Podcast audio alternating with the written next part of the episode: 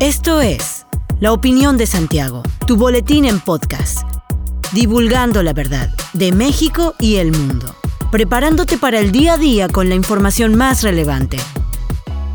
Comenzamos. Buen día, bienvenido a la Opinión de Santiago, una dosis breve de información para arrancar el día con lo más relevante en México y en Querétaro. La Cámara de Diputados aprobó la Ley de Ingresos 2022, la cual contiene un solo cambio a la iniciativa del presidente Andrés Manuel López Obrador, y fue turnada al Senado de la República para su análisis y eventual ratificación. Avalado con 267 votos a favor y 210 en contra, el proyecto considera ingresos totales por 7 billones 88 mil 250 millones de pesos, producto de impuestos, derechos, aprovechamientos y endeudamiento público, entre otros conceptos. Con el respaldo del bloque Morena, Partido Verde, PT y el rechazo de los opositores PAN, PRI, Movimiento Ciudadano y PRD, la ley de ingresos prevé un crecimiento económico del 4.1% del PIB para el próximo año, un índice de inflación de 3.4%, un tipo de cambio de 20.3 pesos por dólar, un precio del petróleo de 55.1 dólares por barril y una plataforma de producción petrolera de 1.826.000 barriles diarios. Al fundamentar el dictamen en tribuna, el presidente de la Comisión de Hacienda en el Palacio de San Lázaro, Luis Armando Melgar, subrayó que la ley no establece nuevos impuestos y mantiene la cobertura de los ingresos del país para dar cumplimiento y atender las demandas de estados, municipios y sociedad en general, dando sustento financiero a los compromisos del Ejecutivo. Por su parte, el Pleno de la Cámara de Diputados aprobó en lo particular la Ley Federal de Derechos, con lo que fue turnada al Senado de la República para su discusión y votación. Esta ley determina las cuotas que pagan los ciudadanos por la prestación de los servicios que proporcionan las dependencias de la Administración Pública Federal. El día de ayer, el Sindicato de Telefonistas de la República Mexicana llevó a cabo una marcha en defensa de su contrato colectivo de trabajo en el centro histórico de Querétaro. En punto de las 16.30 se dieron cita en la calle de Madero para salir a las 5 de la tarde sobre esa calle, entre Vicente Guerrero e Ignacio Allende hacia Corregidora y subir por el andador 5 de mayo hasta llegar a la Plaza de Armas. En el manifiesto a la opinión pública destacaron que el 27 de octubre se cumple el plazo para dos aplazamientos a huelga que interpuso el sindicato por violaciones al contrato colectivo de trabajo y otro por incumplimiento de la empresa Telmex en el cubrimiento de las vacantes. Esta marcha fue convocada por el Sindicato de Telefonistas de la República Mexicana a nivel nacional para defender el contrato colectivo de trabajo.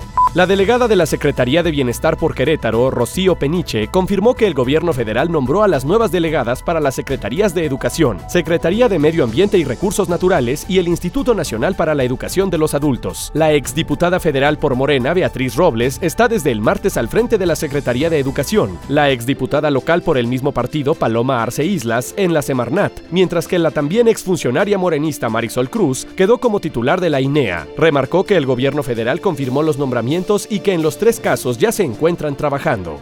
La Fiscalía General de la República aprendió al apoderado legal de Interjet, Luis Alejandro Beristain Mercado, por su presunta responsabilidad en el delito de defraudación fiscal equiparada, caso que guarda relación con Miguel Alemán Magnani, vicepresidente de la aerolínea. De acuerdo con funcionarios federales, la detención ocurrió el 16 de octubre a las 18 horas, en el municipio El Marqués, en Querétaro. El operativo fue encabezado por la Policía Federal Ministerial con base en una orden de captura girada por un juez de control del Centro de Justicia Penal Federal en el Reclusorio Sur que la Fiscalía General imputó a Beristain Mercado por presuntamente omitir el pago de impuestos sobre la renta en el ejercicio fiscal 2020 por 11.952.415 pesos. El delito que se le imputa no amerita prisión preventiva oficiosa, pero para que la Fiscalía General no solicite la prisión preventiva justificada deberá garantizar el pago. Al apoderado legal se le impuso la medida cautelar de prisión preventiva justificada y en las próximas horas el juez determinará si hay elementos para vincularlo a proceso.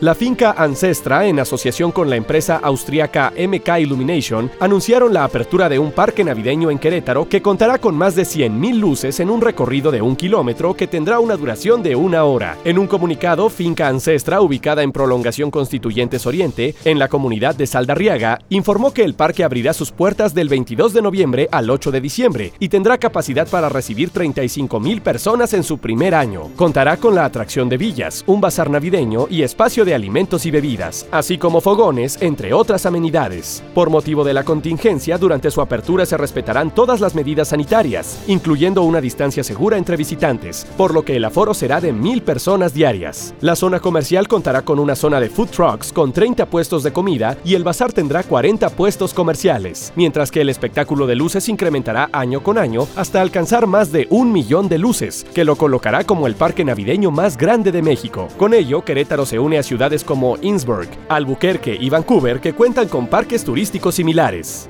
Hasta aquí la información de hoy. Regresa mañana para otra pequeña dosis con las noticias más importantes. Mantente bien informado con la opinión de Santiago. Encuéntranos en Facebook, Instagram y TikTok como arroba la opinión de Santiago. Hasta la próxima.